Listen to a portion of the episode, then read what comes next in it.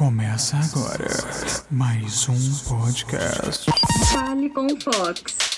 Fala comigo! Seja muito bem-vindo ao podcast Fale com Fox. Aqui nós vamos falar sobre empreendedorismo e também marketing digital. E claro, com os meus grandes amigos e alguns colegas do mercado também. Fica à vontade para seguir a gente aqui no Spotify e também no Instagram, arroba Fale com Fox. Eu espero que você curta bastante. Nós nos vemos por aí. Seja muito bem-vindo, meu grande amigo Demetrios Brasil, que é analista de presença digital e consultor de negócios. Demetrios tem aí uma longa jornada no mundo da comunicação, no mundo dos negócios e hoje, mais do que nunca, inserido no meio de negócios digitais. Bom, Demetrios, meu amigo, se apresenta pra galera aí. Boa noite, Fox. É, eu sou Demetrios Brasil, trabalho com comunicação desde meados de 98, não que isso denuncie a minha idade. Uh, trabalhei com indústria gráfica, com tiragem de alto volume, com eventos. Uh, tive um grande projeto de certificação digital aqui no estado de São Paulo, mais especificamente dentro da área do extrajudicial.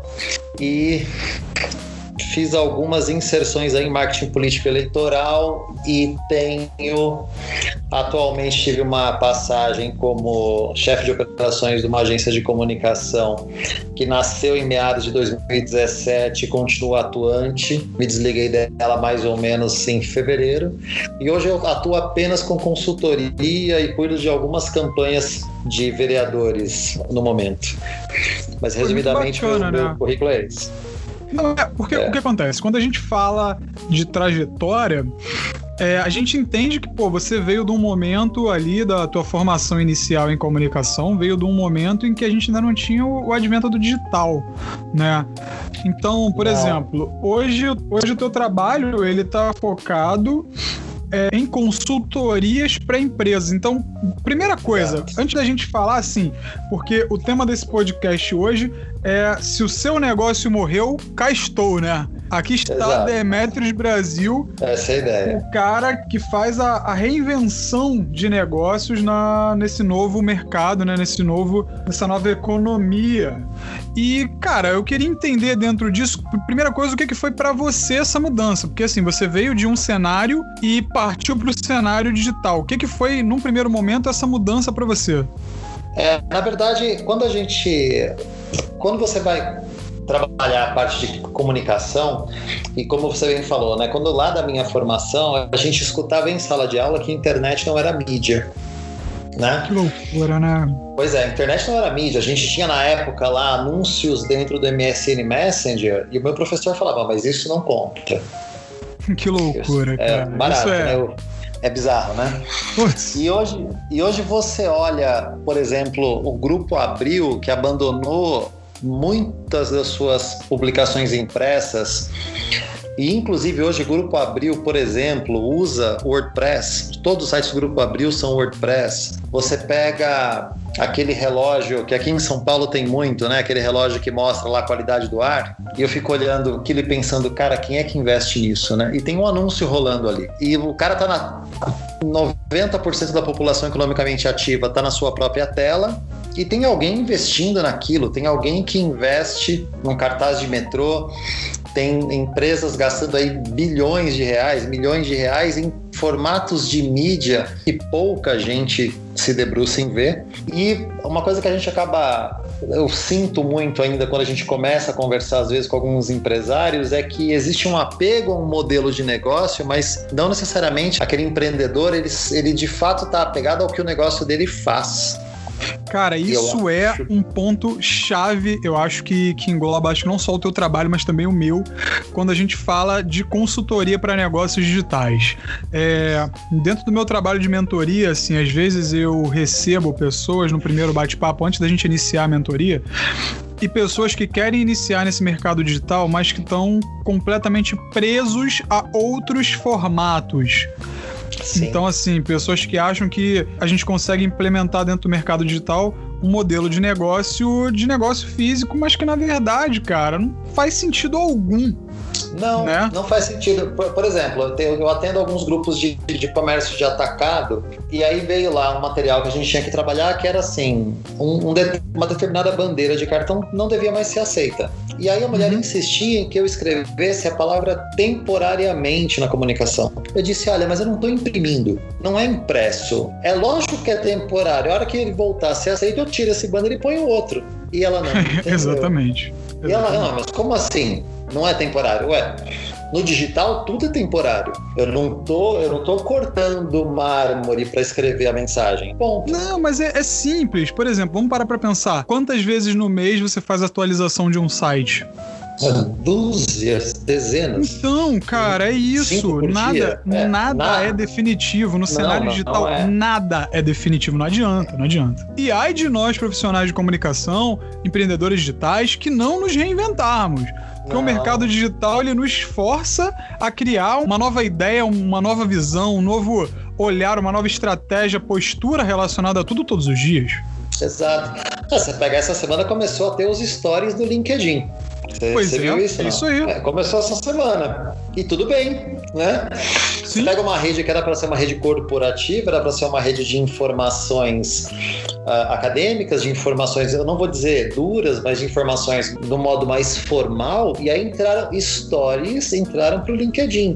Então você percebe que não existe exatamente uma fórmula mágica, você é obrigado a estar estudando constantemente, a acompanhar aquele grupo chato de social media que tem no seu Facebook ou no, no canal da sua preferência, porque você vai ficar para trás.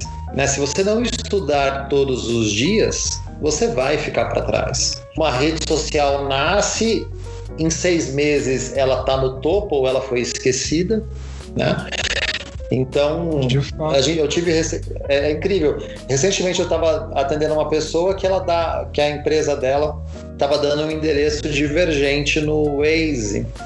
Sim. Aí eu fui pesquisar, é porque um dos funcionários dela criou a empresa no, no Foursquare e não atualizou. Aí eu te pergunto, quem usa Foursquare? Pois é. Eu lembro que, que, no isso, auge do Foursquare, um né? né? É, o Waze consome Não. Foursquare. Se você negligenciar... Sim, sim. Isso é, é, absurdo, né? Uma das bases de dados que eles consomem é de lá, realmente. É. E assim, eu me lembro que no auge dessa plataforma, cara, eu me lembro que ela foi uma grande aposta sabe? Sim. E as pessoas de fato acreditavam que, que essa plataforma ia aí continuar em alta durante muito tempo. Ela se mantém até hoje, né? Infelizmente não, não mais em alta, mas ainda presente. Fica aí, né, a dica pra galera que tá ouvindo, que é, é sempre bom você, você tem... manter a atualização, Exato. né? Exato, você tem que pelo menos farejar todos os canais possíveis que a empresa existe antes de você tomar medidas. Porque, por exemplo, nesse caso, foi feita a atualização do Google Business, foi porque né, 90% da navegação é, se dá por dispositivos Android, logo eles consomem Google, então eu preciso cuidar do Google Business, ok? Né, é uma presença digital ela, é, só, só dá conversão de balcão, né? Ou seja, se a pessoa não for até lá, esse negócio que eu tô, do qual eu estou te falando não tem negócio bacana, né? E tem milhões de negócios assim, né? É, o dentista não manda limpeza pelo correio, então ou você vai até ele ou você não é atendido. pois de fato. De fato. Né? Então você precisa trabalhar Google Business, certo? Então aí fomos lá ver o caso dele. E aí dava o endereço errado no Waze. Aí eu, pô, mas não pode ser, porque no Google Business está certo.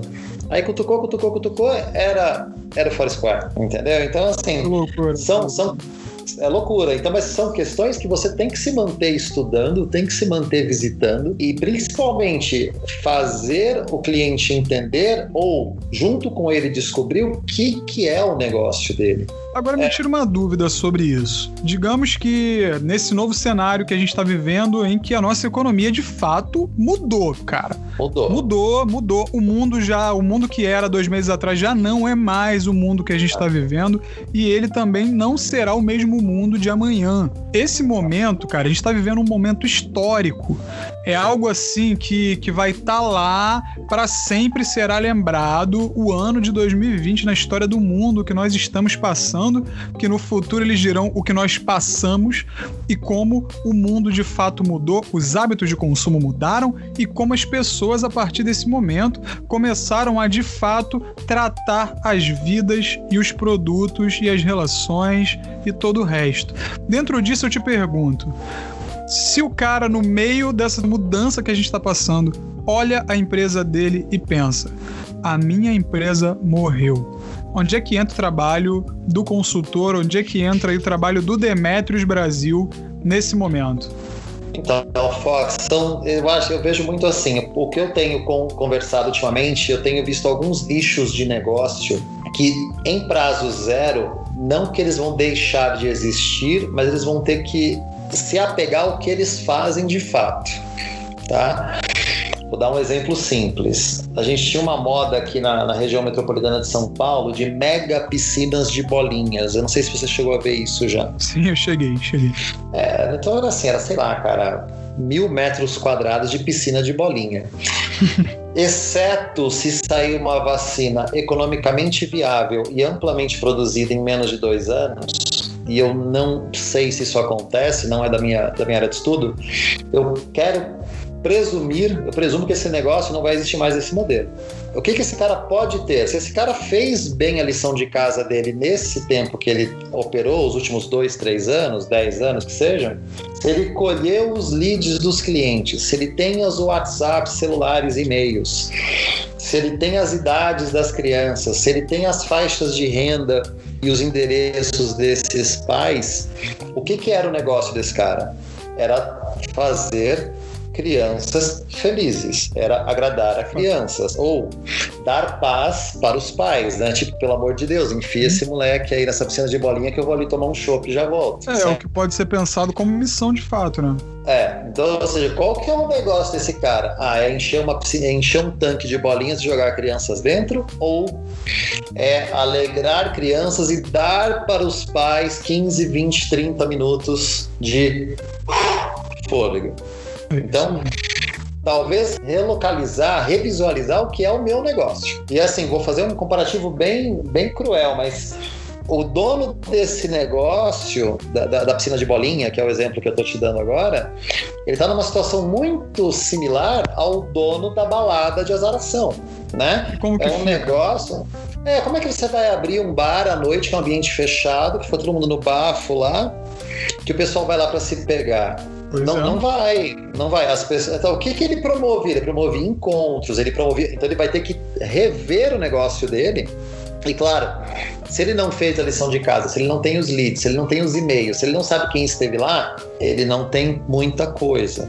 É, porque o que acontece? O que, que eu vejo muito relacionado a isso? É, o que é o nosso trabalho como comunicólogos, o nosso trabalho como publicitários, de fato. É, muito, muito desse nosso trabalho é trazer dentro do cenário empresarial, mostrar para as pessoas que o padeiro não só fabrica pão. Não. O que, que é isso? Momento, é tornar, exatamente, é tornar aquilo uma experiência. É vender para as pessoas um conceito, é vender para as pessoas que o cheirinho do pão quentinho de manhã, o pão com manteiga que ele comeu em casa, e tudo isso cada vez mais traz para ele uma experiência, traz para ele uma recordação, uma lembrança daquilo Exato. e isso vai agregando, criando valor cada vez mais. E como é que a gente cria valor nesse novo cenário com pessoas que estão vivendo essa situação, empresas que dão de fato se, é, é, se vendo perdidas, né? É o que eu, eu, eu recomendo, assim, claro, não consigo falar especificamente de todos os casos dos nossos ouvintes, mas o empresário ele tem que olhar o que, que o negócio dele promove, o que, que você entrega lá na frente e trabalhar isso. Uma coisa que vai acontecer necessariamente, no meu ponto de vista, para a esmagadora maioria dos negócios que não são indústria em si, porque a indústria em si ela continua sendo indústria, né? A gente entrega ali um produto tangível e ok. Se eu comprei um pneu ou um celular, eu, não importa como eu recebo ele, né? Eu compro pelo site, recebi aqui, acabou. Ótimo. É, até porque para esses tipos de produtos, a nossa vida okay. continua funcionando. É fácil. Opa, calma aí, eu não precisei botar o pé fora de casa. Exato. E respeitar também o objeto de negócio, né? Então, é, tem um, uma coisa que eu, eu inventei que você tem seis tipos de negócio que eu posso apresentar na mídia digital, né? Então a gente tem um negócio de balcão, que era o exemplo lá do dentista, por exemplo, que, ou seja, ou você vai até ele, o dentista não vai pegar aquela cadeira motorizada, botar na, na, na bunda de uma Fiorina e vir te atender em casa, certo? Então você tem que atender. Ainda não. Ainda não. Você tem o serviço de diligência, ou seja, em algum raio aquela empresa vem até você. Então, uma pizzaria, por exemplo. Sim. Uh, dentro de um raio daquele endereço você consegue ser atendido, mas eu também consigo ir até a pizzaria. Né? Então eu tenho a diligência do serviço. Aí você tem o tal do serviço no local, ou seja, o cara sempre vem até mim, eu nunca vou até ele. Você já viu aquela, aquele, aquele meme pronto, né? Que é uma placa pintada a mão, escrito assim: Pinto casas a domicílio. Aí você pensa, graças a Deus, né? Não preciso desmontar a casa, é. arrancar as janelas e levar para ele. Né? Então, ou seja, é um serviço que eu não quero saber onde é que o pintor mora, onde que é o escritório dele, onde é que ele. Ninguém quer saber, você nunca vai visitá-lo. Então é sempre fora do endereço dele. Né? Sim. Você tem o serviço que é despachável, ou seja, onde o correio chegar, o serviço foi, tem o quinto, que é o infoproduto, produto 100% digital, exemplos, né? Milhões, Netflix, Spotify, não importa, né? Eu consumo de qualquer lugar que eu tenha internet. Não existe uma relação física em momento algum com o serviço produto digital, né? Com, com infoproduto. E tem o sexto, que é reputação pura, né? Que é o marketing político eleitoral, né? Agora, pergunta sobre isso. Para fazer consultoria, você precisa ir até a empresa? No começo, sim. Eu sou de São Paulo, né? Então eu tenho dois clientes aqui em Santo André, um em Arujá, um na região do Sacomã e uma aqui na região central de São Bernardo do Campo. Então, para você sentir o DNA dos caras, é legal você passar uns dias com eles. Então você precisa conhecer, entender e até para saber qual é a dor dele também. Porque às vezes o cara te fala não, tá tudo bem, tá tudo bem, tá tudo bem, quando você chega lá não tá, né? Quando você chega lá, tá o presidente da empresa sentado, se gastando, porque um dos clientes dele bateu um carro no estacionamento e foi gritar com o gerente, e ele tá lá resolvendo isso. E aí entra um pouquinho na questão da consultoria de negócio, em que você vira pro, pro cidadão e diz assim: então, você não devia estar tá cuidando disso. Não, por que não? Porque não. Você devia estar tá cuidando de expandir o seu negócio, de fazer novos parceiros, de vender mais, de comprar melhor. Não terceiriza esse estacionamento e manda-se embora. Chama, sei lá, a empresa X que faz terceirização de estacionamento resolve. Não é para você estar tá se gastando com isso. Mas é aquela coisa, às vezes a empresa, o cara é um self-made, né? O cara fez tudo sozinho a vida toda e ele acha que ele lá, com 13 endereços, com centenas de funcionários por endereço, ele acha que ele é o super-homem, que ele vai resolver tudo. E ele não vai. Né? Que infelizmente já está acostumado a fazer isso já há algum tempo. É, né? mas ele, ele deixa de se concentrar no que é de fato o objeto do negócio dele.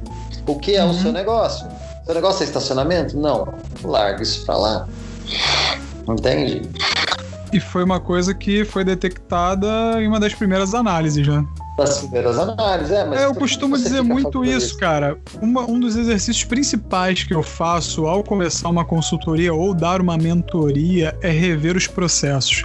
Eu sempre falo sobre processos e as pessoas vivem ainda assim esbarrando nisso, vivem batendo de cara nos seus próprios processos. É, se você um pelo menos né, a cada cara? seis meses, mas é, se você a cada, a cada seis meses pelo menos você não pegar seus processos desenhar, tentar enxergar, ver aonde você está pondo mais energia, ver o que está te trazendo mais resultado e tentar redesenhar, redividir os seus processos.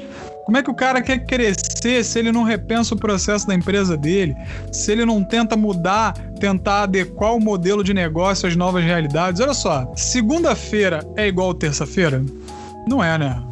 Para começar, que uma se chama segunda-feira, outra se chama terça-feira. E a segunda questão é a seguinte: eu duvido que, cara, seja possível você ter um dia exatamente idêntico ao outro. Então calma aí. Se um dia já é diferente do outro, o que era necessidade num dia pode não ser tão necessário Exato. no outro dia. Basicamente isso. Demetrios, meu amigo, queria te agradecer demais por você ter vindo. Vou deixar o microfone aberto para você dar o teu recado aí para a galera que ouviu esse podcast, que acompanhou essa entrevista. Onde é que a galera encontra você, cara?